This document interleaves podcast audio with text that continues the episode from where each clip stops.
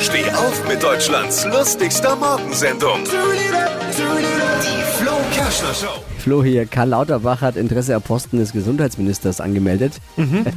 Klar. Wer wird Regierungssprecher dann? Markus Lanz. Oder? Kennen sich ja, die beiden. War ja oft genug bei ihm gesessen.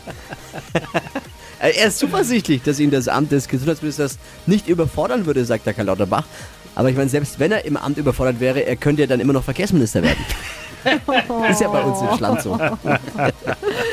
Mehr aktuelle Gags von Flo Kerschner jetzt neu im Alle Gags der Show in einem Podcast. Podcast Flo's Gags des Tages. Klick jetzt hitradio n1.de.